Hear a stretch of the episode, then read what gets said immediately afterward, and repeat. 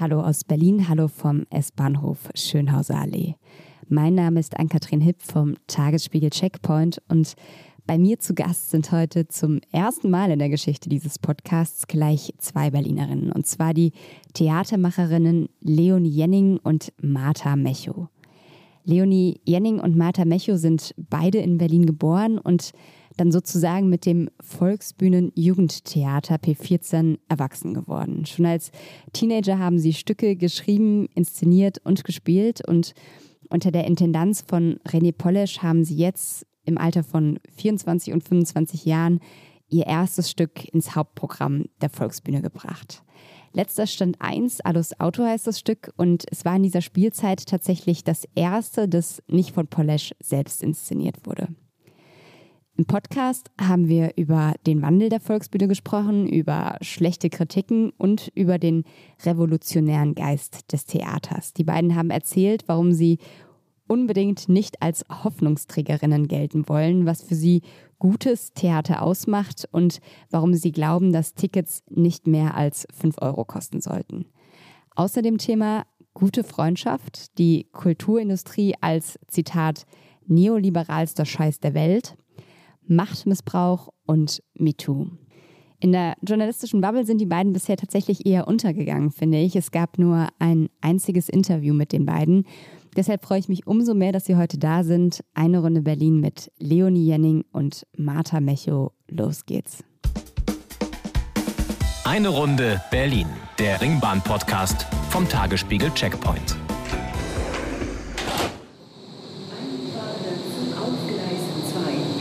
Da wird einer frei.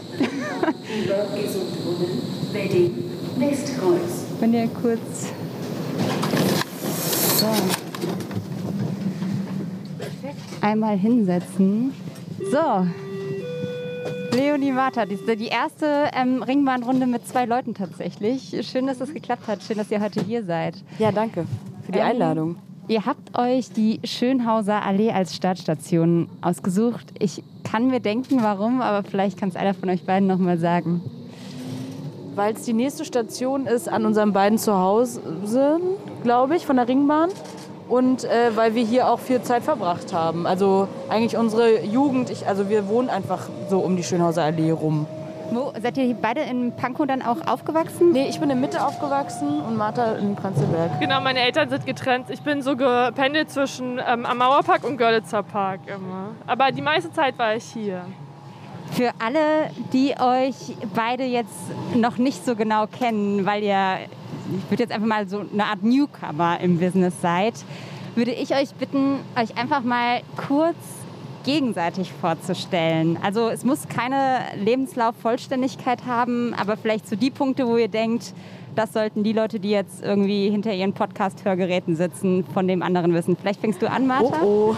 ähm, das ist Leonie Jenning. Ähm, Leonie ist ähm, 24 Jahre alt und hat gerade ihren Master in Dramaturgie gemacht und hat davor ähm, Germanistik und Philosophie studiert und ist mit ähm, 15, nein, mit 14 zum Jugendtheater an der Volksbühne gekommen und hat da sozusagen angefangen, Theater zu machen. Und gerade hat sie ein Hörspiel, Deutsche Sehnsucht. Endstation Deutsche, Endsta Endstation Deutsche Sehnsucht äh, veröffentlicht. Da geht es auch um S-Bahn fahren, an Ganz die Endstation. Viel, ja. einmal die Gegenvorstellung von dir, Leonie, über Martha. Ähm, also neben mir sitzt Martha Mecho. Du bist viel besser als ich. ähm, und genau, und äh, Martha ist 25 Jahre alt, ist auf die Freie Evangelische Schule in Berlin gegangen. was, nein, was aber wirklich wichtig ist, weil da, ich glaube, da unterscheiden sich auch unsere Lebensläufe sehr stark, weil das voll die tolle Schule. Ich war da auch mal beim Praktikum und so, ist voll die tolle Schule. Die hat Martha mitgegründet auch. Ich bin aber Atheistin. Ja, mit, mit einem, äh, einem Interessenhang zur, zum Christentum. äh, und auf jeden Fall, jetzt studiert Martha an der HFBK in Hamburg Film und ähm, macht gerade auch ihren ersten Langfilm fertig. Äh, und mit dem Titel Die Verkehrsteilnehmerin. Die ängstliche Verkehrsteilnehmerin. Die, die ängstliche Verkehrsteilnehmerin. Also wir haben es auf jeden Fall mit Transportmitteln. Ich, ich merke gerade. Ja, stimmt. Wo kommt der Hang dazu her? Oder ich weiß gar nicht, warst du schon fertig oder du wolltest, wolltest du noch... Ähm, ich wollte noch sagen, dass Martha mit 15 zu P14 kam und äh, das, genau, wie, also seitdem verbindet uns äh, eine tiefgehende Freundschaft und wir, also wir äh, arbeiten zusammen, aber wir sind auch viel privat unterwegs gemeinsam. Wenn ihr sagt tiefgehende Freundschaft, woran würdet ihr Freundschaft festmachen? An, an der ähm, Verbindung, also dass wir uns so, so auch auf vielen Ebenen verstehen, was so, also ich glaube auch so grundlegende Ideologien und so, dass man so ver verbunden ist auf eine komische Art und dass man irgendwie so einen grundlegenden, Kon so sowas teilt. Äh, auf der anderen Seite aber auch, dass man sich gut streiten kann und dass man immer wieder zusammenkommt. Wir haben uns schon sehr, sehr oft gestritten in unserem Leben und auch sehr krass gestritten und wir sind immer wieder zusammengekommen. Wer ist diejenige, die nachgibt im Streit? Sie gucken sich einander an, falls das jetzt keiner ich glaube sieht. niemand. Ich glaube, wir sind beide richtig stur. Und ich glaube, ich würde auch sagen, dass irgendwie so unsere Freundschaft auch fast gar nicht so auf den Gemeinsamkeiten immer so ähm, basiert, sondern wirklich auf den Unterschieden. Ich merke das auch immer in der, zusammen, äh, in der gemeinsamen Arbeit, dass wir wirklich auch so gut zusammenpassen, während wir Theater machen, weil wir so uns so komplett für unterschiedliche Sachen interessieren und das sich so gut dann so Aber trotzdem wäre es Erweitert. jetzt gelogen, dass wir so komplett unterschiedlich sind. Wir können uns schon immer so auf so bestimmte Grundlagen, also politische Meinung und so weiter, eigentlich immer ganz Berufen, gut ja. Macht's einigen mal und fest, berufen. was sind denn diese Grundlagen? Äh, wir sind. Ich bin jetzt so gespannt, was du sagst. Ja, Ich glaube, man kann sagen, also so, ich glaube, dass das so anfängt bei der, ähm, ähm, in der Art, wie wir Arbeitsverhältnisse auch schaffen für unser, also die Leute, mit denen wir arbeiten oder genau, so. dass wir so, dass wir so ähm, darauf beharren, dass man so antiautoritäre ja, Bedingungen schafft und auch, also nicht nur bei uns im Arbeitskontext, sondern auch langfristig gesellschaftlich. Also wir haben uns viel auch mit ähm, genau mit Feminismus und so weiter beschäftigt. Das ist jetzt auch kein besonders ähm, subversives Thema oder so, aber trotzdem sind wir schon an, in vielen Bereichen daran interessiert, dass irgendwie so nicht nur an der Oberfläche die Ungleichheiten aufgelöst werden, sondern eben auch unter der Oberfläche. Und da gibt es ja auch vieles, was irgendwie erstmal den Anschein macht, dass es irgendwie eine Veränderung hervorruft, aber in Wirklichkeit nur so das Establishment stärkt oder so. Also, und da, da arbeiten wir beide dran und da kommen wir auch regelmäßig an unsere Grenzen, aber da ergänzen wir uns auch ganz gut, dass, dass wir das so versuchen, in eine Praxis zu überführen, dass man eben nicht nur zum Beispiel es allen recht macht und einen Konsens schafft, damit man irgendwie so geschmeidig äh, durch die, die Rezeption äh, gleitet, sondern dass man irgendwie trotzdem am Diskurs dran bleibt und sich nicht entscheidet am Ende für eine Sache. Das war jetzt ganz schön theoretisch, aber ich glaube, ich weiß nicht, ob man es Ich verstanden glaube, hat. aber- unsere, eine unserer ersten Errungenschaften ist jetzt, dass wir zum Beispiel die gleiche Zahlung für unsere Spielenden irgendwie so veranlasst Meinst du jetzt haben. zwischen Männern und Frauen oder Nein, Play- generell, dass wir wirklich gleiche Zahlungen. also alle haben gleich viel verdient. Also jetzt an diesem Und Stück. Und das, das ist ist normalerweise unüblich, nicht. ja. Okay. überhaupt nicht gängig. Also gerade also im Theater, ich bin regelmäßig schockiert, was da noch so für reaktionäre äh, Strukturen auch gerade im Bezahlsystem vorherrschen. Das ist richtig krass. Also da geht es viel um symbolischen Stellenwert in der Gesellschaft, also wie berühmt ist jemand, aber eben auch, es gibt regelmäßigen Gender Pay Gap an allen Theatern und so. Also es ist schon, wenn man da nicht selber als Regie hinterher ist, dann ähm, passiert da, glaube ich, passieren da auch schon manchmal Und ich sag mal, was war jetzt der Punkt, dass ihr das durchsetzen konntet? Was waren da die Hürden, die man vielleicht irgendwie überwinden musste?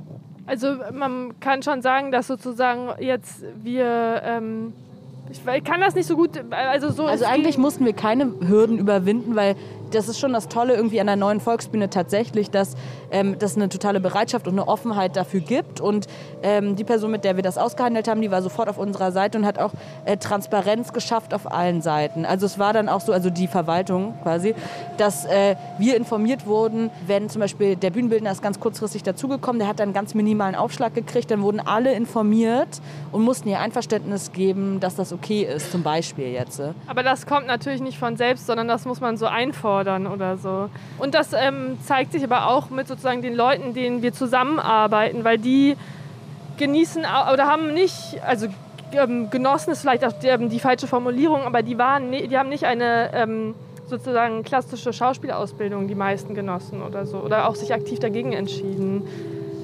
Dass man so auch so solidarisch mit den Leuten ähm, dann entlohnte sozusagen Arbeit macht, mit dem man angefangen hat und am Anfang so in der freien Szene umsonst gearbeitet hat, dass man sozusagen solidarisch mit seinen Kolleginnen ist und sagt so, okay, wir machen das zusammen und ja, was auch total selbstverständlich auf einer anderen Art ist. Also ich kann mir auch nicht vorstellen, nicht mit denen zu arbeiten. Ja, obwohl wir ähm, schon, also wir kennen alle von P14, also vom Jugendtheater der Volksbühne, wo wir uns auch richtig kennengelernt haben und äh, das ist ja sozusagen Jugendtheater ähm, und da ist es ja klar, dass alle sozusagen naturgemäß äh, umsonst arbeiten. Aber trotzdem ist so ein, wie so ein automatisches Vorgehen meistens dann doch bei vielen, dass sie eben dann Studium in die Richtung ergreifen, also Schauspielstudium oder eben Dramaturgie oder Regie, also jetzt wie bei Martha oder so, dass man schon in diese Richtung geht. Und äh, wir haben alle die Erfahrung gemacht, dass es gar nicht so einfach ist, da bei diesen Vorsprechen durchzukommen. Und ähm, das wiederum liegt dann natürlich auch an so althergebrachten äh, Vorstellungen von, wie hat man Theater zu machen ähm, und wie, was gibt es da für Richtlinien, wer wird eingeladen das ist auch. Wer kann wen spielen? Wer kann wen spielen, genau. Also was, was gibt es da eigentlich für Repräsentationsmechanismen? Also jetzt, wenn man sich für Schauspiel ähm, beworben hat. Deswegen vereint auch unser Ensemble jetzt nicht nur uns, schon auch diesen Willen, äh, das aufzubrechen. Und natürlich ist jetzt auch gerade, also aktuell die Zeit, dass da auch einiges passiert, aber meistens eben, also jetzt nochmal, um sozusagen einen Umschlag zu schaffen, äh, nur oberflächlich. Also dass man dann eben dann doch äh, so, weiß ich nicht, also versucht, einen queeren Jahrgang oder einen Frauenjahrgang einzuladen. mal zu schaffen. Genau, aber eigentlich sind halt die gleichen Leute an der Spitze, die das entscheiden und dann nur, also das ist ja auch bekannt, aber das, das ist sozusagen, wir haben alle, sind wir, ähm, obwohl wir jetzt auch, also ich jetzt auch Dramaturgie studiert habe, aber trotzdem gibt es da so, ein, so eine Einigkeit über so eine komische dass wir so eine Aversion gegenüber diesen Institutionen haben, die so versuchen, die Leute auf Linie zu bringen und irgendwie so einen Konsens auch im künstlerischen Denken zu schaffen. Also was ist richtig, was ist falsch, wie hat man irgendwie den Theaterapparat zu bedienen, egal in welcher Profession man dann arbeitet. Und das ist, glaube ich, da, genau, also durch diese Ablehnung können wir, oder über diese Ablehnung können wir uns ähm, sehr gut verständigen, alle auch. Ich würde an der Stelle einmal kurz zu euren Anfängen sozusagen zurückgehen. Ihr habt jetzt schon ein paar Mal erwähnt, dass P14 sozusagen das Jugendtheater der Volksbühne, was ich glaube 1993 von Kastorf gegründet wurde. Es wird ja immer als ein Ort der Anarchie so ein bisschen beschrieben. Ähm, ist das was, wo ihr sagt, da habt ihr dieses ganze Freigeistige und aus den Regeln ausbrechen auch mitbekommen? Also seid ihr da reingegangen schon als Anarchisten oder seid ihr da welche geworden? Also ähm, auf jeden Fall war das für mich ein richtig wichtiger ähm, Punkt in meinem Leben, der ganz schön viel verändert hat und ich total dankbar bin, dass es mich da irgendwie hingetrieben hat, auch durch Leonie, die mir so äh, gesagt hat, dass es da diese ähm, so eine Art Casting oder so eine ähm, Art Treffen gab, wo sich sozusagen neue Leute gefunden haben, die so für die zukünftigen Produktionen ähm, Interesse hatten, da zu spielen. Ihr seid da auch zusammen hingegangen? Genau. Wir kannten uns aber nicht so richtig. Also wir hatten so gemeinsame Freunde, aber wir kannten uns nicht so richtig. Und dann haben wir uns darüber ausgetauscht, irgendwann, dass wir gerne was nach der Schule machen wollen. Und dann war es aber total beliebig, was das jetzt wird, ob das irgendwie so Tanzen oder Theater wird. Und dann ist es zufällig P14 geworden. Und ich hatte total, ich weiß noch ganz genau, dass ich fast nicht hingegangen bin, weil ich Legasthenie habe und ich total Angst hatte, so ähm, laut vorzulesen. Und irgendwie P14 an sich, das ist so wirklich schwer, auch so Leuten nahezubringen, weil es so, so fernab von der Welt ist und gleichzeitig so weltnah, weil es man so ich kann es nicht so richtig beschreiben. Es ist einfach so, man, es hat nicht so den pädagogischen Ansatz in dem Sinne, dass da Theaterpädagogen sind, die ähm, ein Theaterstück mit einem machen wollen, sondern da sind wirklich 15-Jährige, die ihre eigenen Theaterstücke schreiben und inszenieren. Und das ist so total fluide. Also man kann Kostüme oder Bühnenbild machen oder schreiben oder eben spielen. Und wir sind auch durch Spielen haben wir uns so ans Regie machen rangetastet. Und es geht, glaube ich, auch vor allem eben nicht ums Professionalisieren. Also es geht nicht darum, dass man dann so lernt, Schauspielerin zu werden oder lernt, Regisseurin zu werden oder whatever, sondern dass man eher auf so das gemeinsame Beisammensein beharrt, dass man so da ist und ähm, sich eben im besten Fall, das geht jetzt gerade leider nicht, aber dass man sich im besten Fall eben auf den Proben trifft, aber auch darüber hinaus in der Kantine und irgendwie im normalen Alltag. Also das, da geht es schon viel auch um Freundschaften oder das haben wir auch immer gesagt, es gibt immer so ähm, jede Spielzeit von P14 so eine Vorstellungsrunde über alle Projekte. Und wir haben ja auch zwei Stücke bei P14 zusammen gemacht. Und äh, da haben wir auch immer gesagt so, ja, wir wollen vor allem, da war immer gar nicht so klar, was wir machen wollen, so ein bisschen so. Und dann haben wir vor allem immer so gesagt so, ja, wir wollen auch Freunde finden oder so und das hat, und das hat immer geklappt, echt jetzt. Also wir haben immer, es ist immer irgendwie, also wir haben immer mit Leuten gearbeitet, die wir schon kannten, aber der Kreis ist immer gewachsen wir haben so tolle Leute kennengelernt irgendwie Mit über denen diese wir noch immer arbeiten. ja, und das ist echt toll. Und dafür verantwortlich ist auch ähm, Vanessa und Salu Troja. Das ist die Theaterpädagogin in Anführungsstrichen. Da sind wir uns immer nicht so einig, ob das cool ist, dass man den Begriff so umdeutet oder ob das eigentlich vielleicht gar nicht so zutreffend ist. Da sind wir uns auch gar nicht so einig, weil also ich würde sagen, ich habe bei Pädagogik immer so direkt so ein Raster im Kopf, also was das ist und so äh, auf Linie bringen auch und sowas. Und das macht halt Vanessa gar nicht. Vanessa ist halt unterstützend und hat diesen Rahmen kreiert, auch schon seit über zehn Jahren, dass man eben als junger Mensch dort frei arbeiten kann und sich ausprobieren kann und dass man erstmal überhaupt nicht falsch liegt, sondern so auf sich vertrauen kann. Und deswegen, also jetzt auch nochmal, um auf deine Frage zurückzukommen, so sind wir Anarchisten geworden oder waren wir die schon davor? Ich glaube, weder noch ist es eher so, dass das Tolle irgendwie ist, dass Vanessa einem so beibringt, dass man sich vertrauen kann in dem, was man macht und dass man, solange man nicht alleine irgendwie seine Supervision in die Tat umsetzt, sondern irgendwie gemeinsam denkt und gemeinsam am Ball bleibt, dass man dann schon immer was Relevantes irgendwie zusammen hervorbringt. Und das ist eher das, dass man eher den Glauben an, an viele Menschen. Ich war, glaube ich, dann davor viel, ähm, wie sagt man, wenn man so misanthropischer oder so, also so viel äh, ablehnender so den Menschen gegenüber. Und da habe ich so voll gelernt, ey, es gibt so viele tolle Leute und es gibt irgendwie so, ich würde jetzt immer noch nicht sagen, jeder Mensch ist eine Schatztruhe, aber, aber, aber würde ich jetzt immer noch nicht, aber es ist trotzdem so, dass mich plötzlich so Perspektiven und Menschen irgendwie interessieren und ja, und dass das auch ein unbedingt notwendiges äh, oder eine un unbedingt notwendige Zutat ist, um auch Theater zu machen. Was würdest du sagen, was hat dich am P14 verändert oder wie hast du dich verändert durch das Theater? Martha? Ähm, also es hat auf jeden Fall so viel gemacht. Also erstmal hat es mir so einen sicheren Ort gegeben, wo ich erwachsen werden kann und wo ich mich auch zugehörig gefühlt habe. Ähm, und dann habe ich ähm, die Möglichkeit und den Luxus gehabt, irgendwie so ähm, herauszufinden, was meine Ausdrucksform ist im Schreiben und Spielen und Inszenieren. Und ähm, ähm, ich glaube ja auch, dass Vanessa diesen pädagogischen Ansatz hat. Die Frage ist nur, wie man Pädagogik definiert. Aber was eben, ähm, was Vanessa kann, ist wirklich, dass sie auch so ähm, Menschen Personen macht, mithilfe ihres Ortes, den sie da geschaffen hat. Und ähm, es hat auch für mich langfristig so meine Vorstellung von ähm, einer genialistischen Künstlerin gesprengt, weil man da lernt, dass das Wissen niemals bei einem liegt, sondern bei den anderen und dass man auch so in der Kunst seine eigene, am besten nicht seine eigenen Vorstellungen bestätigt, sondern überkommt und dass an, man andere einlädt, um die kaputt zu machen. Und dass irgendwie so die Kunst beim Theater, aber auch beim Film im Zwischenmenschlichen stattfindet.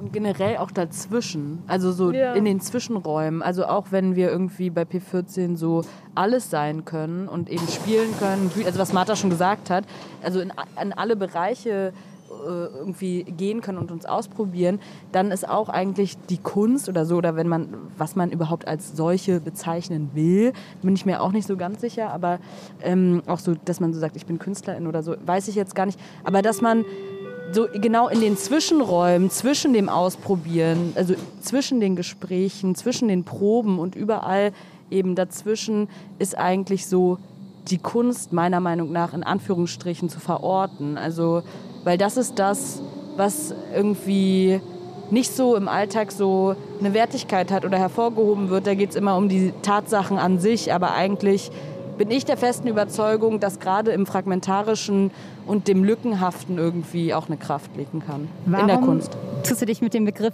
Kunst oder Künstler, Künstlerin so schwer oder weil du es in Anführungsstrichelchen sozusagen positionierst? Ich weiß nicht, ich bin irgendwie so. Ähm, ich habe irgendwie eine Hemmschwelle, mich selber als Künstlerin zu bezeichnen. Ich würde mich eher so als Theatermacherin äh, äh, bezeichnen, weil ich das so einen großen Begriff finde. Und ich finde, das geht auch immer eben mit dieser genialistischen Vorstellung einher, äh, dass man irgendwie die Welt so macht, wie man sie so in, im Schlafe äh, mitbekommen hat. Oder dann, keine Ahnung, also dass man so. Das ist so ein schöpferischer Begriff, dem ich gar nicht so gerecht werde. Ich weiß nicht, wie du das siehst, aber ich, ich finde, ähm, es, hat, es ist wirklich auch viel organisatorische Arbeit, es ist viel, aber auch natürlich viele Entscheidungen treffen in kurzer Zeit ähm, und aufs Bauchgefühl hören und äh, irgendwie zusammen versuchen, irgendwie äh, was zu machen, was für einen selber relevant ist und das dann auf eine Bühne zu bringen. Aber es ist für mich, hat es viel, viel praktischeren als einen äh, Ansatz, als einen so ideologischen. Und ich finde Kunst als gesellschaftlicher Begriff ist ein sehr ideologischer. Ich glaube, es ist eher, also es ist auch meine, also es ist jetzt gar nicht so, dass ich glaube, dass es so ist, aber vieles, ähm, vieles bezeichnet sich als Kunst, wo ich mir sicher bin, dass es keine ist, sondern eher eine Form von, äh, also jetzt so ganz Classic äh, Adorno, Horkheimer Kulturindustrie. Und da will ich mich gar nicht so in dieses Terrain reinbegeben. Ich würde eher sagen, das ist halt unsere Arbeit und ja. Es ist jetzt schon mehrmals der Begriff relevant gefallen. Was würdet ihr denn sagen, wann ist Theater relevant? Muss es das überhaupt sein? Wäre auch noch eine andere Frage. Ich habe das Gefühl, Theater ist also so gerade total relevant, weil ähm, ich finde gerade alles spannend, ähm, was ähm, wo Körper oder man die Möglichkeit hat, dass Körper in einem Raum sein können. Also so unter Corona natürlich auch unter den ähm, passenden Sicherheitsmaßnahmen. Ähm, aber ähm, so gerade in der Zeit äh, durch die Digitalisierung, in der Zeit der Entmaterialisierung sozusagen, dass man Körper sieht, die sich was zumuten und die sich aussetzen und die was teilen mit anderen Körpern, die dann im Zuschauerraum sitzen. Also so ja. Und ich glaube, relevant ist dann an dem jeweiligen Abend immer das, was ganz konkret mit den Körpern zu tun hat. Also und aus den Köpfen rauskommt, auch während der Proben, die dann auch auf der Bühne stehen. Also so das mal konkreter zu machen nach dem Ticken.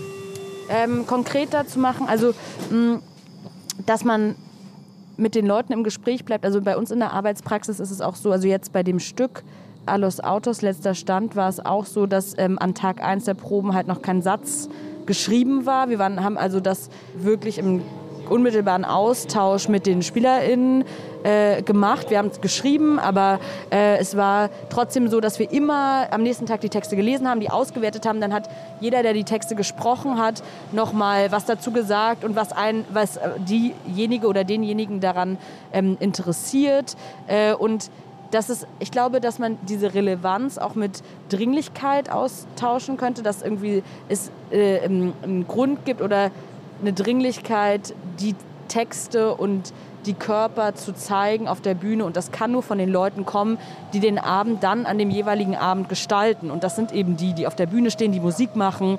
Ähm, und was uns tatsächlich auch jetzt auf der großen Bühne also so entglitten ist, ähm, eigentlich auch die Leute, die die Technik machen und so, dass da auch irgendwie ein Bezug zu dem Abend da ist. Und das konnten wir jetzt dieses Mal nicht gewährleisten, weil das einfach ein unglaublich komplexes Unterfangen ist, da mit den ganzen Gewerken zu kommunizieren und dass die dann da irgendwas damit anfangen können. Also ich glaube, das ist auch gar nicht deren Anspruch. Das ist ja auch vollkommen okay. Aber im besten Fall, also in meiner Traumvorstellung wäre das eigentlich so, dass alle, die den zusammen erschaffen, den Abend, irgendwie einen Bezug dazu haben und denken, ah ja, das, das interessiert mich. Also damit, ich will das zeigen, ich will das Leuten zeigen auch. Ähm, das Stück, von dem du gerade gesprochen hast, letzter Stand 1, Alles Autos, das war ja im Prinzip eure Premiere jetzt an der Volksbühne und es war auch die erste Premiere unter Polish, die nicht von Polish selbst gemacht wurde. Als er auf euch zukam und euch gefragt hat, ob ihr das machen wolltet, was war euer erster Gedanke? Ähm Ich habe mich total gefreut. Ich dachte mir auf jeden Fall, aber auf gar keinen Fall auf der großen Bühne. Ich auch. Ja, aber das klingt auch immer so, als würden wir auf die große Bühne gezwungen worden. Und das, das tut niemandem recht, weil das ist nicht der Fall in dem Sinne. Sondern wir sollten im Prater das inszenieren, ähm, an der Eberswalder Straße. Und da, ähm, da sind noch Bauarbeiten. Und dann konnten wir da nicht hin. Und dann sind wir auf der Vorbühne äh, gelandet, was für uns ein großer Raum ist im Vergleich zu ähm, den Räumen, die wir bisher bespielt und inszeniert haben. Nur um allen, die an, in den Räumen noch nicht waren, einfach mal so eine Schlagzahl an Menschen entgegenzuwerfen. Wie viele passen in den Raum und wie viele in die große in den großen also Raum? so wie viel, äh, äh, wie, also der letzte Raum, auch in dem wir inszeniert haben, wie viele Leute haben da reingepasst? Also es waren immer gleich viele eigentlich. Im dritten Stock passen 60 Leute rein. Äh, Im Ringtheater waren es, glaube ich, knapp 65, 70. Nicht viel mehr. Es war ungefähr gleich viel, weil es da auch keine Tribüne gab. Ähm, Und auf der großen Bühne? 400. 400, ja. Also jetzt auch mit, glaube mit auch inklusive Ja. Corona-Schachbrett. Ja.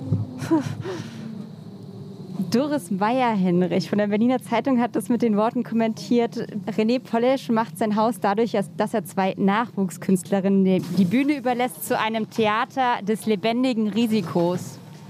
Oh, da stand noch mehr drin. Das, war, ist, das ist Ja, aber den, Satz fand ich, äh, den, den Satz fand ich am spannendsten. Ähm, Ja, habt ihr das als ein Risiko angesehen? Ja, klar.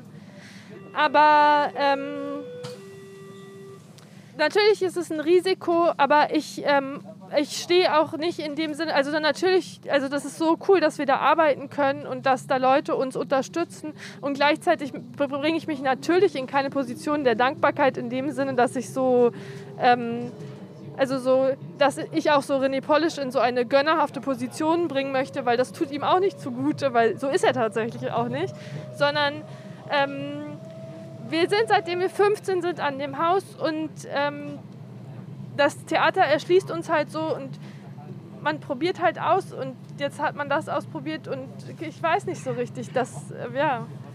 ich finde, also nochmal ganz kurz dazu. Ja. Das hat mich echt so, wir haben natürlich, oder ich habe vor allem den großen Anfängerfehler gemacht, dass ich so die Kritiken so studiert habe auch. Und mich hat am meisten, also ich war schon die ganze Zeit so, ja, die schlechten Kritiken, gar kein Problem. So, Leonie das wollte so- richtig schlecht. Ich war so, ja, ist doch eh klar, dass wir schlechte Kritiken kriegen und so. Und dann habe ich die gelesen, hat mich das doch sehr ähm, getroffen, weil ich fand, die schlechten Kritiken waren nicht so leidenschaftlich schlecht, also so, dass sie das so ähm, leidenschaftlich verrissen haben, sondern das war irgendwie so eher, dass wir so eine ähm, Projektionsfläche waren für eben die Ambitionen von Polish oder eben auch Kastorf, dem wir angeblich nacheifern würden und sowas wirklich nicht. Also natürlich ist es ein Einfluss, wir haben das viel gesehen in unserer Jugend, aber es ist nicht der Fall, dass wir in irgendeiner Form Kastorf als äh, Vorbild sehen. Also das ist ein- einfach normal, dass man, glaube ich, was reproduziert, was im Kopf abgespeichert ist, aber jetzt nicht so mit so vorsätzlich so und so. Und das hat mich schon richtig, richtig, richtig getroffen. Ähm, deswegen, Wie bist du damit umgegangen, wenn dich was richtig, richtig trifft?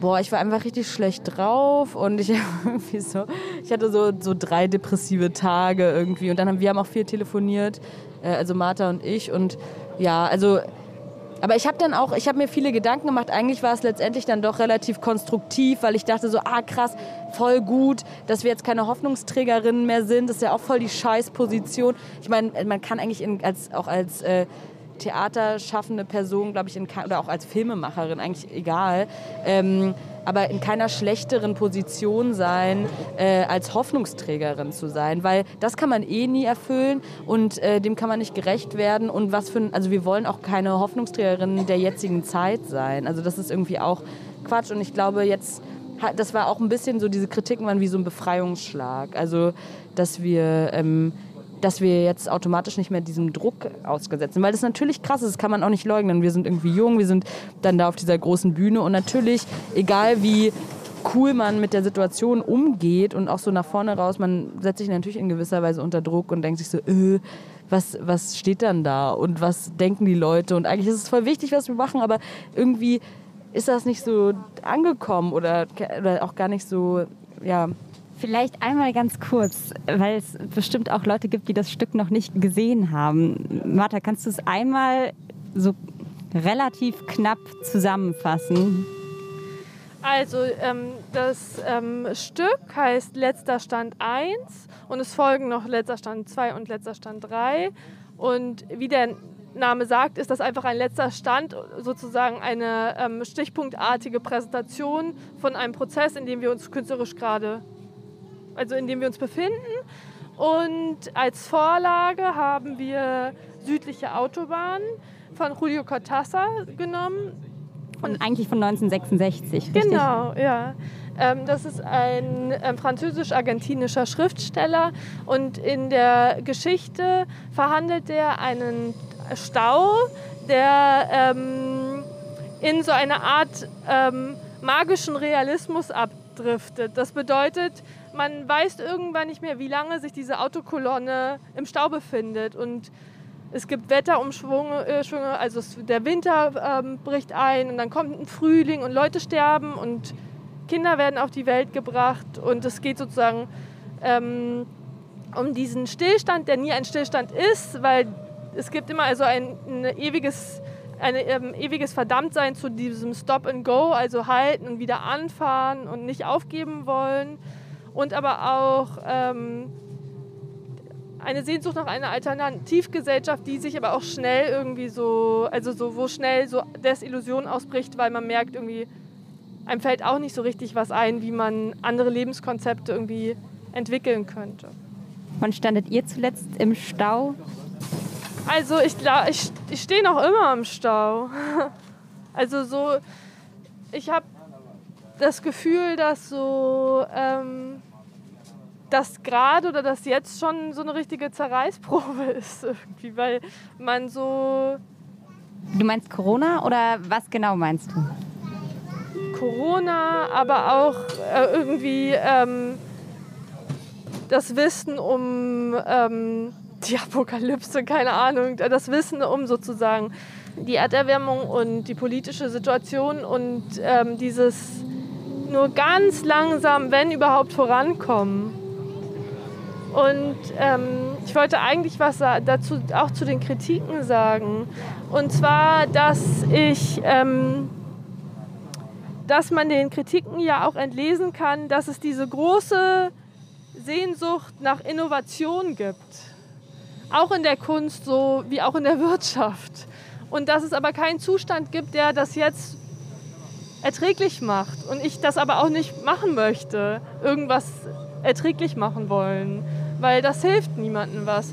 Und ähm, ja, ich möchte auch kein Hoffnungsträger sein und ich möchte auch nicht, ähm, was so gerne jungen Frauen auch zugeschrieben wird, ist irgendwie so Aufklärungsarbeit zu machen. Das sind dann die Künstlerinnen, die so am meisten gefördert werden, weil das da ist auch nicht, ich sehe mich nicht in der Position, das zu machen, sondern mein Anspruch ist auch irgendwie künstlerisches Schaffen in erster Linie.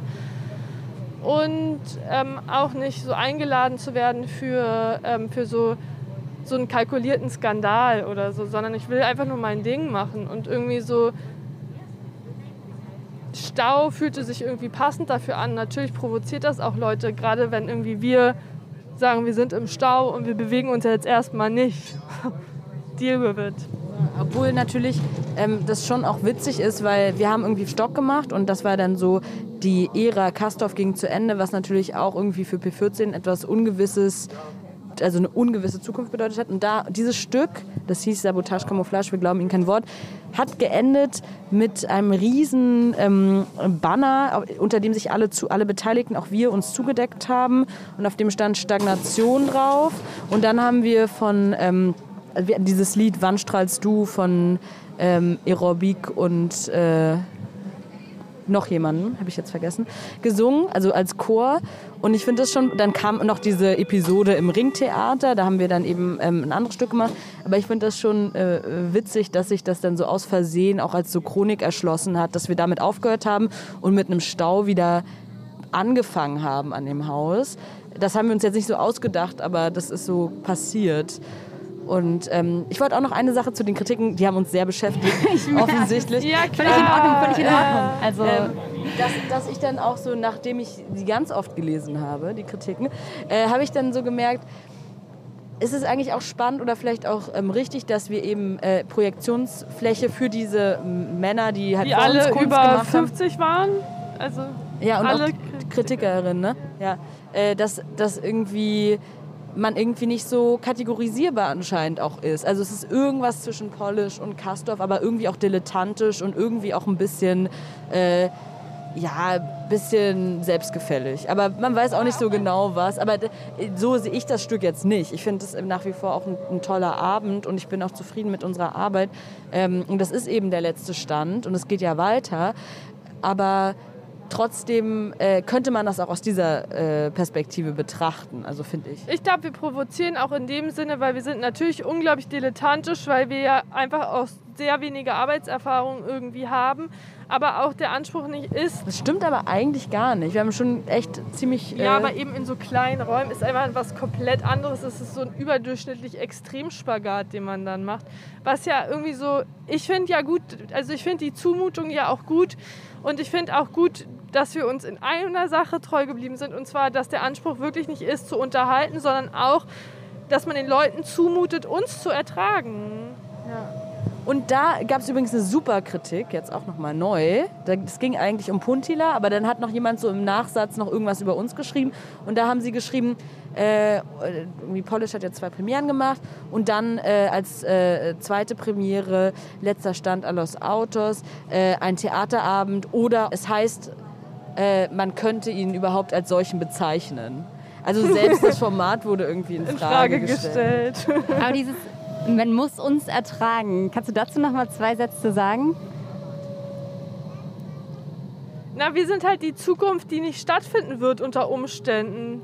Also so, und das muss man halt ertragen. Genau wie man auch andere Leute, junge Menschen ertragen muss, die auf die Straße gehen und demonstrieren etc., die halt ähm, ja, nicht mehr bereit sind, ähm, äh, zu unterhalten oder so weiterleben zu wollen.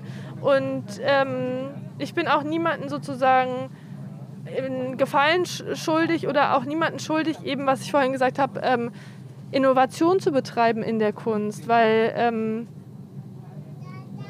es gibt keine Neuerfindung, die uns erlösen wird, sondern das Einzige, was man hat, sind wir oder das Gegenüber. Und da lasse ich mir auch gerne Zeit und lasse mich auch nicht irgendwie unter Druck setzen in den Proben oder so und nehme mir die Zeit, irgendwie rauszufinden, was wir künstlerisch wollen, wer da mit uns das macht. Und wenn das dann dilettantisch ist, so what irgendwie so. So schnell kriegt man uns nicht weg. Also dann machen wir halt das nächste Stück. Deswegen gibt es auch letzter Stand 2 und 3.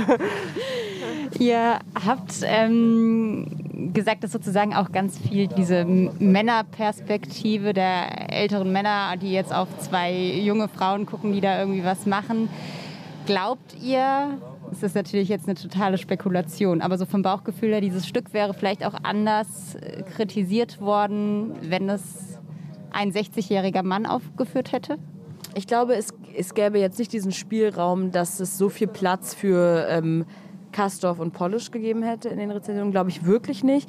Aber trotzdem wahrscheinlich, also äh, es ist auch, ich glaube, es ist auch ein bisschen egal. Also ich glaube, wenn man jetzt so sagt, wir sind junge Frauen und äh, wir sind irgendwie benachteiligt und deswegen sind die Kritiken so und so ausgefallen, ich glaube, das ist jetzt gar nicht so eine gute Herangehensweise, sondern eher, also ich, ist natürlich offenbart das irgendwie ein strukturelles Problem, aber ich glaube trotzdem, es ist halt, es, wir, wir leben halt irgendwie in dieser Welt und es ist jetzt irgendwie nicht so gewesen und man kann natürlich spekulieren. Es gab auch irgendwie schon mal ein P14-Stück, wo dann der Regisseur als Sohn von Kastorf und nicht als eifrig nach, also nach, äh, wie, was haben Sie geschrieben, irgendwie whatever, egal. Auf jeden Fall gibt es da sicherlich Unterschiede, aber das jetzt so auszuklamüsern, ist, glaube ich, jetzt gar nicht unbedingt so sinnvoll.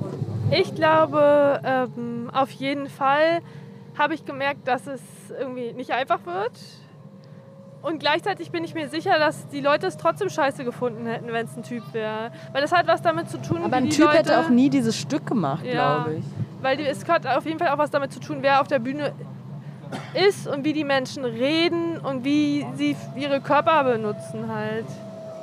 Also weil die Sache ist, dass irgendwie so eigentlich, ich will jetzt nicht sagen alle, aber so die meisten Männer, die Regie führen, die ich kenne und auch ausgesprochen Regisseure sind, ähm, und ich finde, da geht eigentlich zum Beispiel René Polle schon in eine ganz gut andere Richtung Voll. rein, dass er sagt, okay, äh, ich bin Autor und ähm, ich bin in, im Dialog mit den SchauspielerInnen, aber ich bezeichne mich jetzt nicht als äh, der Regisseur des Abends. Also dann natürlich nach außen hin ist das dann so, aber so während der Proben. Aber so die Leute, die so sagen, ich bin ausgesprochen Theaterregisseur und ich suche mir die Stoffe aus und ich will die Geschichten erzählen, das sind alles Leute, die irgendwie mit so einer, also die meisten mit so einer Hybris irgendwie dann auf die Proben gehen. Und unter diesen Umständen wäre dieser Abend, den wir da zeigen, überhaupt wirklich nicht zustande gekommen, weil es geht wirklich viel um die Leute, die da sind. Es geht darum, dass irgendwie alle ähm, auch ihren Moment haben und auch toll aussehen und dann ist das vielleicht eitel, aber wenn man auf einer Theaterbühne vor äh, vielen Leuten steht, dann ist es ja auch vielleicht auch total wichtig, einfach gut auszusehen. Also ähm, das ist ja auch eine Frage, die man sich ähm, stellen kann. Und da geht es nicht nur um, ähm, ja, um irgendwie so einen genialen Einfall, wie man jetzt die Wirklichkeit künstlerisch abbildet. Also das du hast mal gesagt, und das hat es einfach so richtig gut zusammengebracht, weil die Leute, mit denen wir arbeiten, das sind ja auch irgendwie so enge Freunde von uns. Und du hast gesagt, wir wollen denen natürlich auch was bieten. Habt ihr das Gefühl, dass dieser, ich sag mal, omnipräsente Macho-Regisseur, dass der langsam ausstirbt oder ist er eigentlich noch überall zu finden? Also ich war an der Theaterhochschule und äh, ich kann sagen, der stirbt nicht aus. Ich glaube, er ist hartnäckig, richtig hartnäckig und zäh und bissig, aber es passiert, also ich bin auch gleichzeitig ähm, Natürlich hat man so eine frustrierte Grundstimmung der Gegenwart gegenüber, aber ich bin auch enthusiastisch und interessiert an tollen KünstlerInnen, ähm, die da sind und Sachen machen. Und ähm, jetzt ist natürlich die Frage, ob die so auch bereit sind, äh, an Institutionen wie sozusagen das Stadttheater zu, auch kommen zu wollen, weil es gibt natürlich auch viele Gründe, warum man da gar nicht hin will oder so. Aber ähm, ich kenne schon viele, von denen ich weiß, dass sie so auch ähm, die Zukunft prägen werden. Oder das ist meine Hoffnung. Oder meine Gegenwart schon geprägt haben. Es gab ja 2019 diese vielbeachtete Studie von Thomas Schmidt, dem Professor an der Hochschule für Musik und Darstellende Kunst in Frankfurt am Main, Macht und Struktur im Theater, wo nochmal die prekären Verhältnisse thematisiert wurden, dass mehr als die Hälfte der Theaterschaffenden kaum oder gerade so nur von ihrem Einkommen leben kann. Ähm, und auch nochmal Thema war eben Machtmissbrauch und sexuelle Übergriffe. Also dass 42 Prozent sagen, dass sie unter psychischem Missbrauch leiden, 9,4 Prozent sagen, dass sie schon mal sexuelle Übergriffe erlebt haben. Sind das Sachen, die ihr in eurer Theaterzeit auch erleben musstet? Ja, also ich bin auch Opfer von sexueller Gewalt geworden und habe auch ähm, die Person lange gedeckt und ähm, das ist ähm, auch was, womit ich noch immer irgendwie klarkommen muss. Und ähm, das ist unsere Lebensrealität auch. Total. Auch noch immer irgendwie. Ja. Und da muss man sich halt zusammenschließen. Und wir haben auch über die Jahre beide zusammen irgendwie so. Wir sind da noch nicht ganz, habe ich das Gefühl, aber wir immer mehr lernen wir so einen Umgang damit, oder? Ja, wir versuchen es halt irgendwie in unserem äh, Wirkungsbereich einfach anders und besser zu machen. Also was ich schon mitbekomme auch, ist, dass es natürlich viel, also nicht da, wo feministisches Theater draufsteht, ähm, ist dann auch das da drin. Also vielleicht zeigt sich das dann so oder veräußert sich das so, wenn man da reingeht in ein Stück, aber die Strukturen sind einfach also solche Konzepte decken ja auch eben solche machtmissbräuchlichen Strukturen und die gibt es einfach zuhauf und eigentlich an den meisten deutschsprachigen Theatern. Ähm, ich, ich, glaube, es gibt schon eine Veränderung und zwar, wenn es gibt ja jetzt auch viele äh, Intendanzwechsel, wo auch dann so konzeptuell eben das festgehalten ist, dass die Arbeitsstruktur eine andere sein soll und nicht jetzt nur konzeptuell, was wollen wir zeigen, sondern eben auch äh, der Rückschluss auf die Arbeitspraxis. Das gab es jetzt öfters. Ähm, und da glaube ich, äh, kann man schon auch hoffen, dass das, dass das irgendwie wirklich auch eine Veränderung hervorbringt. Aber die Frage ist natürlich, wo kann man im, innerhalb des Theaterbetriebs diese Mechanismen etablieren, oder? Mechanismen etablieren, vor allem wenn man irgendwie mit natürlich schon sehr äh, lang dort arbeitenden ähm, Technikern und so weiter und so fort äh, zu tun hat. Und das sind natürlich auch oft dann irgendwie so traditionsbewusste äh, Menschen, die dann irgendwie auch gerne an der Geschichte von den Häusern festhalten und so. Und auch, also, aber ich glaube, wenn schon mal die, die führende Person äh, äh, irgendwie einen anderen Ansatz hat, dann ist das schon mal nicht mehr so egal. Also ich glaube, da kann man schon viel, aber trotzdem, also es gab ja auch dann diese Sache mit Dörr an der Volksbühne und so, also und das ist schon auf jeden das gehört Fall. zum Alltag irgendwie ein bisschen dazu. Und ich glaube, es ist auch Bis so, heute noch? Ja, natürlich. Volle Kanne. Also aber an der Volksbühne jetzt, also ich finde so, schon, dass unter René ist es was anderes. Also so, das ist natürlich noch immer das gleiche Theater, aber bei René ist es so, man kann den anrufen und der ist schon, es ist auch noch, also so, man kann ihn anrufen und mit dem reden und der ist so sehr zugänglich und das ist nochmal, es weht wirklich nochmal ein anderer Wind, aber in der Theaterlandschaft generell natürlich total. Habt ihr mit Dörr selbst auch Erfahrungen? Ich kenne? Dörr nicht. Ah, okay, das war sozusagen, ihr wart da Ja. noch gar okay. Also doch, wir waren- Ich habe ich hab Erfahrungen mit ihm gemacht. Also Ja. ich war die ganze Zeit bei P14 auch, also unter Derkon und Dörr und Ja. ich habe so alles da im dritten Stock alles miterlebt. mitgemacht, ja. Genau, und ich habe jetzt nicht selbst irgendwie ähm, so eine, also ich habe halt, ich, ich habe, also ich habe sozusagen eine Form von Machtmissbrauch ähm, von Dörr mitbekommen, dass er einfach ähm, eben Vanessa, also die, weil mit der habe ich eng zusammengearbeitet, Die wirklich P14-Chefin. Genau. ja, das war irgendwie schon eine Form von Mobbing, die da betrieben wurde tatsächlich. Und da war das dann schon ein extremer Befreiungsschlag, dass er gegangen ist, ähm, weil da einfach die Arbeit so vorsätzlich ähm, behindert und verhindert wurde. Und das ist schon krass irgendwie. Dann verdient man kaum Geld und dann ist man irgendwie auch noch, kann man nichts machen, weil es einfach mal so Nein grundsätzlich heißt. Und ähm, ja, also das war schon voll krass. Also auch ohne Vorsatz und Ich finde es halt so auch so, ähm, so Machtmissbrauch und irgendwie so ähm, auch Sexismus, Rassismus etc. Ähm, findet, findet ja auf verschiedenen Ebenen statt. Und es ist irgendwie auch so eine Wahl zwischen Pest und Cholera, weil das eine ist irgendwie so Opfer von sexueller Gewalt zu ähm, werden und das so zu, ähm, lange Zeit so auch zu vertuschen und irgendwie so ähm, die Umstände, die das eben am Theater möglich machen und eben dieses so, ja, gerade auch wenn man, ich habe ja auch mit dem Spielen angefangen und das ist auch, also so Schauspielerei, das kann auch wirklich so eine Achillessehne sein, weil man kann einfach Opfer von irgendwie so perversen Fantasien werden, die sich dann aber so vermeintlich als irgendwie so Kunst oder so dann ähm, Ist das das, was dir passiert? Also, wenn du nein, drüber nein, reden willst, wenn nein, nicht, dann... aber das ist das Ding, passiert ja, ganz vielen. Also nein, ähm, ich glaube, ich will gar nicht so drüber reden, aber was ich eigentlich sagen wollte, das ist so eine Entscheidung, also das ist so, ähm, das ist eben immer so Pest oder eine Wahl zwischen Pest oder Cholera, manch, oder ist ja keine Wahl, aber das ist so, auf der einen Seite gibt es irgendwie so, kann man sich nicht sicher sein, ganz oft am Theater eben Opfer von sexueller Gewalt zu werden oder es ist halt einfach auch, bleibt ein gefährlicher Ort.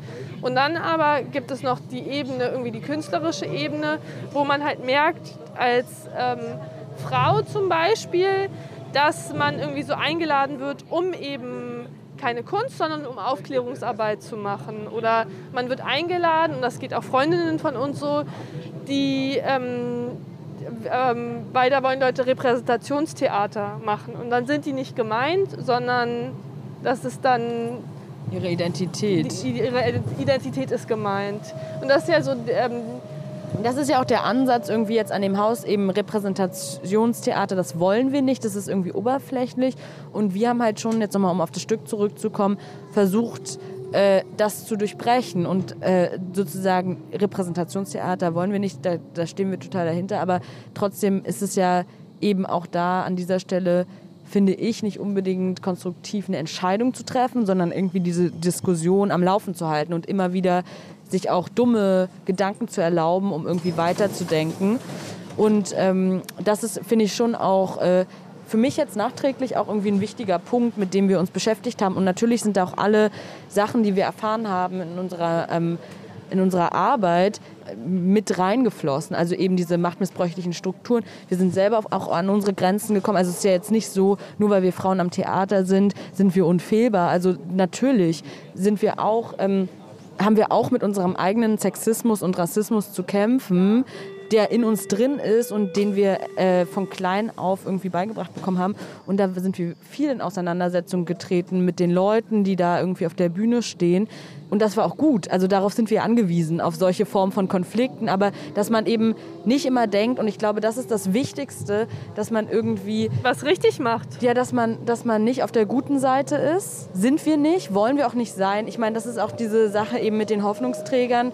Das macht, das, ich glaube, das tötet auch. Äh, Theater ab. Also wenn das dann nur noch irgendwie politisches, äh, propagandamäßiges Ding ist, sondern ich glaube, dass man dass man schon auch immer ähm, sich selber auch angreifbar machen muss als äh, Autorin, Regisseurin und Schauspielerin und äh, eben, dass die Dinge, die man produziert, auch fehlbar sind und dass die angreifbar sind. Und das war es ja offensichtlich. Und, gleichzeitig ist man sich, wie du gerade gesagt hast, natürlich darüber bewusst, so auch, dass man ist sich so bewusst über so äh, ähm, den Tumor, der so in einem drin ist, von so toxischem Denken, was ja so einem über Generationen und so weitergegeben worden ist. Und das, das ist ja natürlich auch Theater ist eine Möglichkeit der Auseinandersetzung und damit. Auch was bedeutet das überhaupt? Ist es schon Machtmissbrauch, also in Anführungsstrichen, über eine Identität zu schreiben, die man selber nicht ist? Oder kann das auch total gut sein, weil dann irgendwie noch eine andere Perspektive auf eine andere Perspektive oder verschwimmt sowieso alles irgendwie in einer in einem Fluss und äh, also der, der Geschehnisse auf der Bühne und es ist dann irgendwie was ganz anderes am Ende. Also diese Sachen waren auch irgendwie wichtig. Also da haben wir auch viel drüber nachgedacht, was, was bedeutet das für Leute, Texte zu schreiben. Das ist auch ähm, schwierig, der Autor zu sein oder die Autorin. René Polish hat es sich ja jetzt so ein bisschen, ihr habt schon gesagt, er, bei ihm ist es irgendwie ein anderes Arbeiten als noch unter Dörr. Er hat sich ja so ein bisschen zur Aufgabe gemacht, Macht nicht so groß zu schreiben, sondern eher irgendwie dieses kollektive Arbeiten ähm, voranzutreiben. Habt ihr das Gefühl, das funktioniert gerade jetzt an der Volksbühne? Also ich finde ähm, das echt mega bemerkenswert und krass, wie sehr ähm, René Polish hinter uns stand. Er war auch da bei der Premiere und es war wirklich echt irgendwie so toll, dass äh, er so uns auch, also er hat mit uns telefoniert, er kam auch zu der zweiten Vorstellung. Und es war jetzt nicht so, ich bin der Chef und ich sage euch, ist alles nicht so schlimm, sondern echt so, ey Leute, äh, so ist es, es war klar, also so, dass das passiert und das ähm, er hat sich irgendwie auch selber auch angreifbar gemacht und hat auch so gesagt, so, ey, das ist auch voll krass, dass ihr jetzt hier so auf der großen Bühne seid und ähm, also das fand ich schon aber trotzdem natürlich in den, also weil das eben dann ein, eine Theaterinstitution ist, ist es schon schwierig, die Hierarchien, die immer da waren, aufzubrechen. Das ist einfach ein mega Kraftakt. Ähm, weil natürlich ist nicht überall nur, weil kollektiv draufsteht, auch das dann drin. Also ich glaube, das ist einfach schwer, aber die sind da dran. Also alle sind da dran und sind total offen und das finde ich wichtig irgendwie zu erwähnen, auch weil ich weiß, dass das Haus gerade total verrissen wird und immer so, ja, warum steht da nur Polish auf dem Spielplan und was ist denn da los? Und was ist denn da los? Jetzt könnt ihr es ja sagen. Naja, tatsächlich, ich weiß nicht, ob man das so sagen kann, aber es ist einfach auch aus verschiedenen Umständen. Es war nicht so ähm, gewollt. Also das ist einfach passiert. Weil es Absagen gab oder Nein, das waren einfach, es gab, ähm, also es gab verschiedene Gründe einfach. Ich weiß es auch ehrlich gesagt gar nicht genau. Ich weiß nur, dass es mal einen anderen Ausgangspunkt gab und, ähm, und ich weiß auch, dass da jetzt nicht nur so skandalöse Dinge vorgefallen sind, sondern es waren einfach die Umstände, die sich so ergeben haben. Und ich finde wirklich, an diesem Haus ist der Nährboden da, so tolle Arbeitsstrukturen zu schaffen. Und es ist noch nicht so, weil es hat gerade erst angefangen.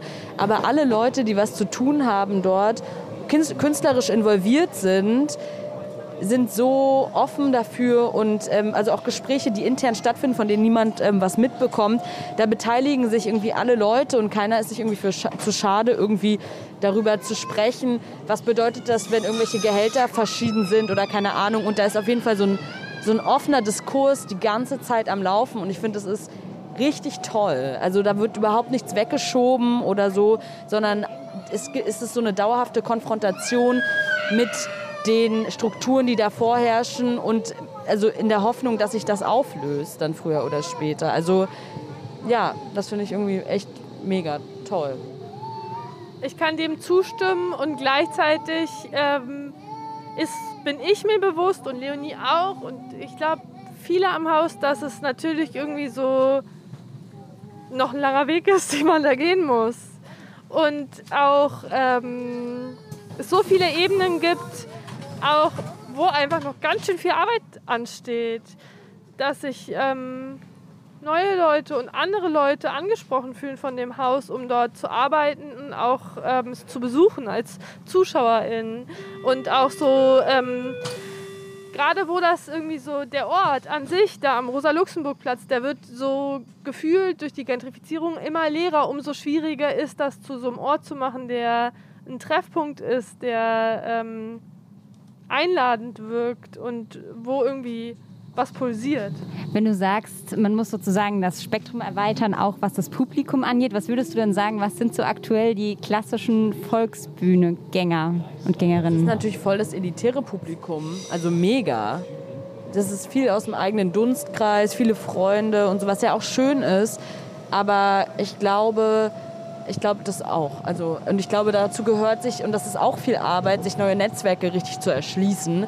Und zum Beispiel Marlene Engel, die die musikalische Leitung macht an dem Haus, die betreibt das wirklich vorbildlich. Also sie macht echt ganz tolle Arbeit, was das angeht irgendwie und ähm, holt KünstlerInnen ins Haus, die ähm, unbe bekannte, unbekannte und da kommen dann auch andere Leute. Und das haben wir auch ein bisschen geschafft. Mir hat eine Freundin geschrieben bei unserem Stück, und das war das schönste Kompliment, was ich gekriegt habe. Sie hat mir geschrieben, dabei, obwohl das Schönste ist jetzt ein bisschen übertrieben, weil es klingt auch ein bisschen hart, aber sie hat mir geschrieben, ähm, ich gehe echt viel ins Theater und ich habe noch nie so wenig Glatzen wie bei eurem Stück im Publikum gesehen. Weil es halt so schwierig ist, weil im Theater wirklich der Altersdurchschnitt ist relativ weit oben. Also so bei uns sind wirklich viele junge Leute gekommen und das möchte man natürlich den irgendwie so da dranbleiben und ähm, den Anspruch auch hochstecken, dass irgendwie so auch einfach verschiedene Leute dahin kommen, dass es eben vielleicht nicht das Einheitspublikum gibt, sondern auch ähm, ich finde, dafür wechselt. Ja, dafür ist, hat ja auch das Theater ein totales Potenzial, auch als äh, revolutionärer Geist des Theaters, dass da irgendwie die Leute zueinander kommen und ähm, nicht nur auf der Bühne, sondern eben auch im Publikum und danach eben im besten Fall im Hof oder so, dass man zusammen aufeinander trifft und eben nicht so abgeschirmt zu Hause sitzt. Und dafür also haben wir jetzt noch drei Jahre, oder das, also so, ne, das ist jetzt irgendwie vier Jahre, ist jetzt das. Und dafür, man, also so, es geht jetzt halt weiter und man bleibt dran und man guckt und ich bin richtig ähm, gespannt, ähm, wer auch noch inszenieren wird und so. Also was für Leute da kommen und was so für Arbeitszusammenhänge sich dann noch erschließen werden. Was glaubt ihr denn, was braucht Theater oder was wie kann Theater es leisten, eben nicht nur elitär zu sein? Also wenn wir uns jetzt so an die ganz Ursprünge der, der Volksbühne irgendwie begeben, die mal aus Arbeitergroschen zusammengestellt wurde oder aus deren Geldern ähm, zusammengetragen wurde, kann das Theater heutzutage leisten oder wie kann es das leisten? Ich glaube, ähm, eine Sache oder ein Faktor ist, dass man die Ehrfurcht gegenüber Hochkultur verliert. Wie meinst du das? Sorry. Dass, ähm, also das geht einher mit dieser Vorstellung vom genialistischen KünstlerInnen, aber auch, dass ähm, man Theater nicht nur noch mit Hochkultur ähm, assoziiert, zum Beispiel an Faust denkt oder so, sondern dass Echt, aber irgendwie denken noch viele wirklich an so, ähm, also so, ja, äh, man macht das mal so richtig und, und also gar nicht nur an so alte Stoffe, sondern jetzt äh, habe ich das Gefühl, dass auch viele an so ähm, politisches Theater denken. Ich glaube schon, dass, ähm, ja, natürlich, aber natürlich ist wirklich ähm, Theater auch eine Äußerung, also das ist eine Ausdrucksform, die ähm, meistens wirklich so dem Wohlstandsbürger ähm, irgendwie so ähm, interessiert. Von allen Kunstformen würde ich sagen, das Theater. Liegt es an den Inhalten oder liegt es an der Inszenierung? Beides.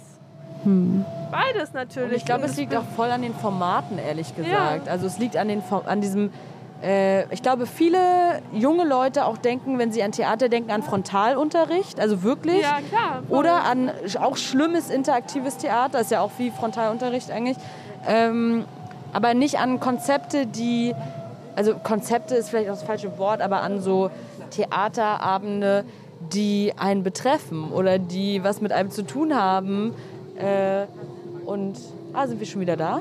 Wir sind schon wieder da, aber sprich gerne weiter. Oh, das ging ja extrem schnell. Ähm, Wo sich Leute verbünden.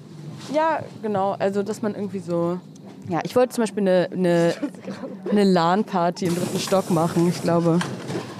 Nein, aber das ist wirklich schon so, dass, also das ist fast so, das ist eine gute Idee und ich finde, das ist so, also das ist wirklich eine geile Idee, aber ich weiß nicht, ob das so ein gutes Gegenbeispiel dafür ist. Doch, glaube ich schon. Ich glaube, so, also dass man wirklich außerhalb des äh, Rahmens denkt, also dass Leute zusammen, dass erstmal das Potenzial, dass Leute zusammenkommen und dann auch noch im besten Fall irgendwie da was aufbrechen. Und deswegen finde ich auch nach wie vor eigentlich eine LAN-Party im dritten Stock, äh, wo Leute gegeneinander spielen, sich virtuell verbinden mit szenischen Unterbrechungen, finde ich erstmal schon mal ein Anfang. Könnte man. Nein, ist voll, also so voll.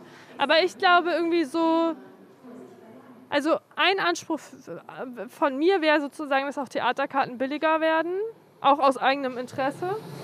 Nein, wirklich. Was muss so eine Theaterkarte kosten, findest du? 5 Euro. Ja, wollte ich auch sagen, 5 Euro. 5 Euro finde ich solide. Und irgendwie, dass man irgendwie so, auch so, dass man erinnert wird, dass so der Körper das ist, was so Gegenstand des Widerstandes sein kann. Und dass man irgendwie so, wenn man ins Theater geht, nicht das Gefühl hat, da wollen einen Leute Ideen oder Ideologien verkaufen wie ein Staubsauger, sondern dass man irgendwie so Leute denken sieht, also dass so Köpfe qualmen wie Schornsteine oder so, also dass es so, dass da so eine Beschäftigkeit herrscht. Und trotzdem glaube ich, ist es nicht, sollte nicht der Anspruch sein, Mehrwert zu generieren, Ja. weil das das Schlimmste, weil Genau, Theater ist ich nämlich sagen.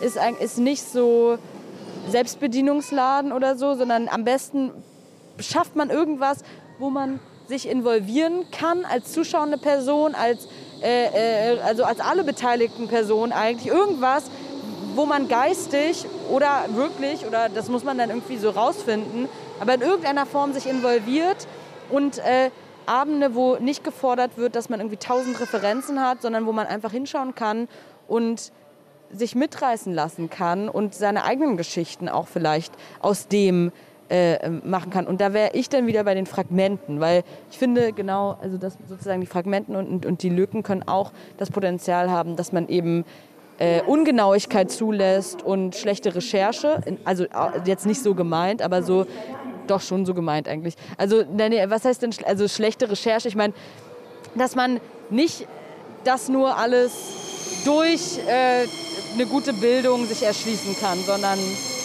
durch eine gute Fantasie oder auch vielleicht fantasiefördernd äh, ist. Ja. Bertolt Brecht hat mal gesagt, so sinngemäß, dass das Theater nicht da sei, um die Gewohnheiten des Publikums zu bestätigen, sondern um sie zu verändern. Würdet ihr da mitgehen? Ja, in dem Sinne natürlich, dass, aber dass das gemeinschaftlich passiert.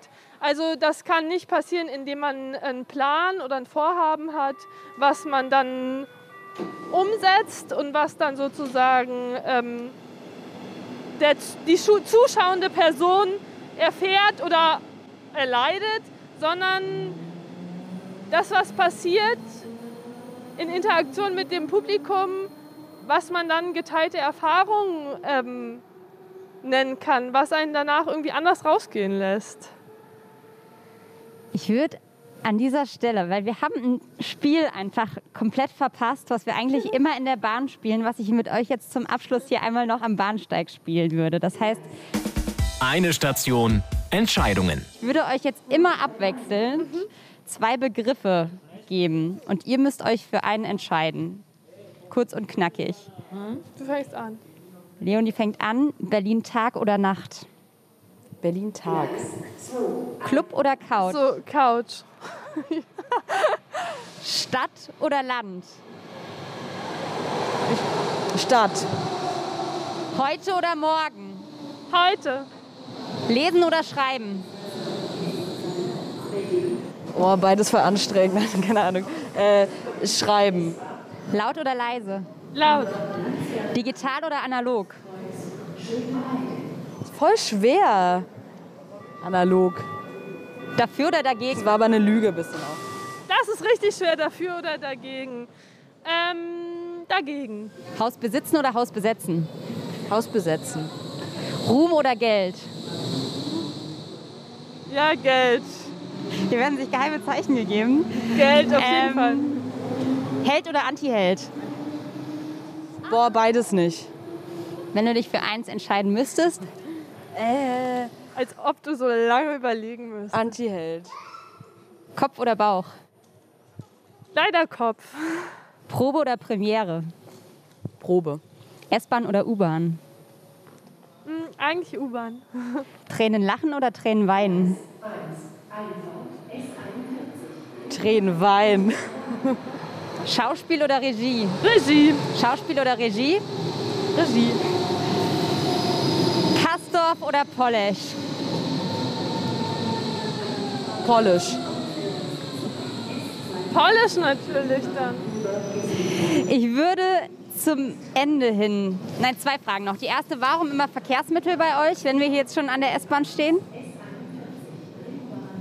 Ja, warum eigentlich? Ich glaube, weil wir viel. Äh, also, Martha pendelt viel. Ich glaube, ein wichtiger Bestandteil deines Lebens auch. Ähm, und ich weiß nicht, ich habe mich viel mit, ähm, auch so mit so, also ist auch ein bisschen langweilig, aber mit so Theorien beschäftigt, so Paul Virilio und so. Da geht es viel auch darum, wie das Subjekt so in Geschwindigkeiten äh, ist. Und das finde ich irgendwie, also nicht also Essen, sondern existiert.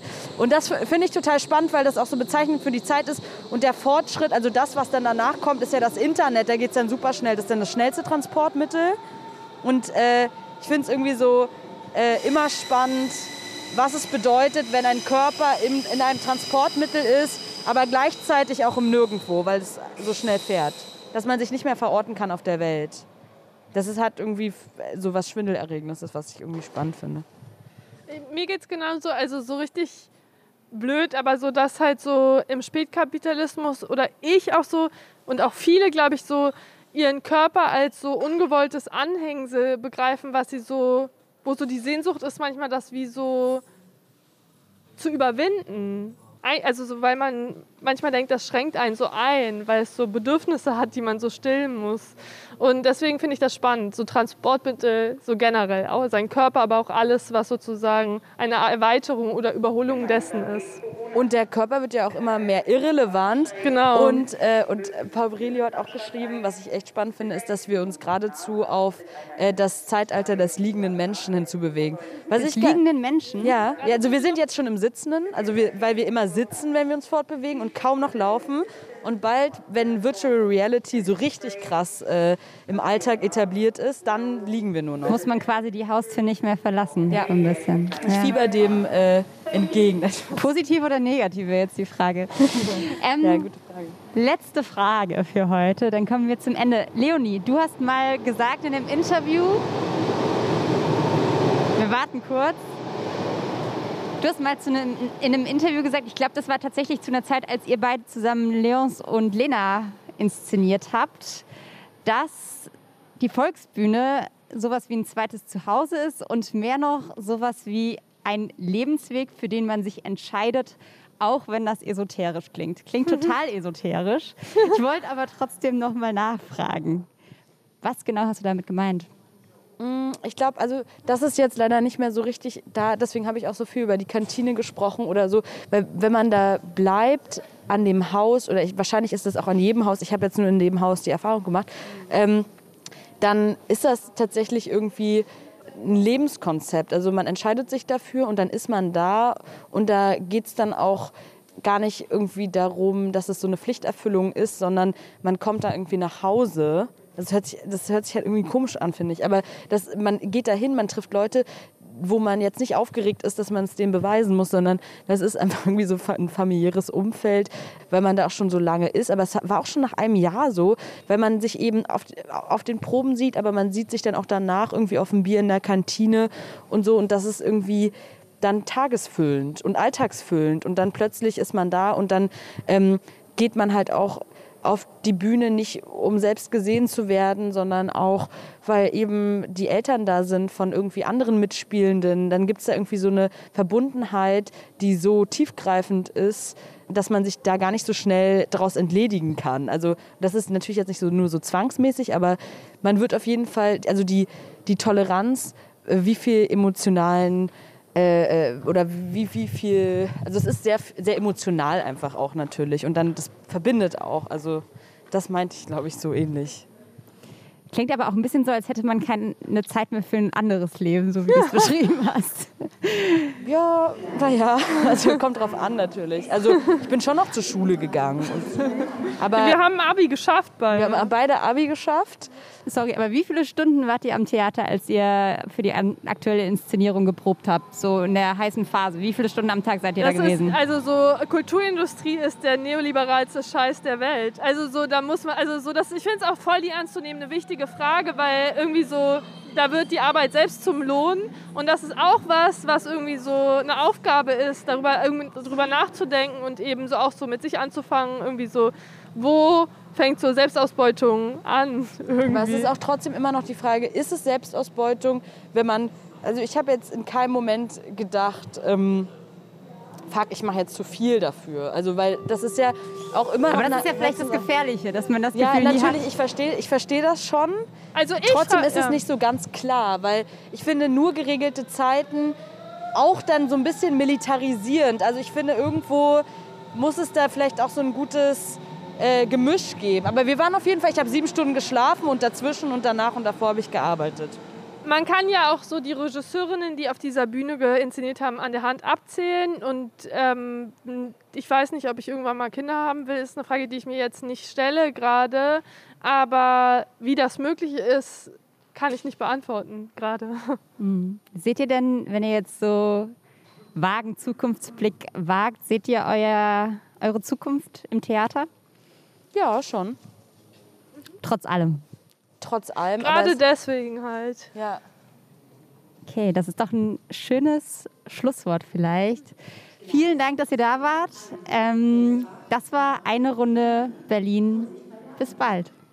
Ja, bis bald. Bis bald. Wir kommen wieder am zweiten Stand. Eine Runde Berlin, der Ringbahn-Podcast vom Tagesspiegel Checkpoint.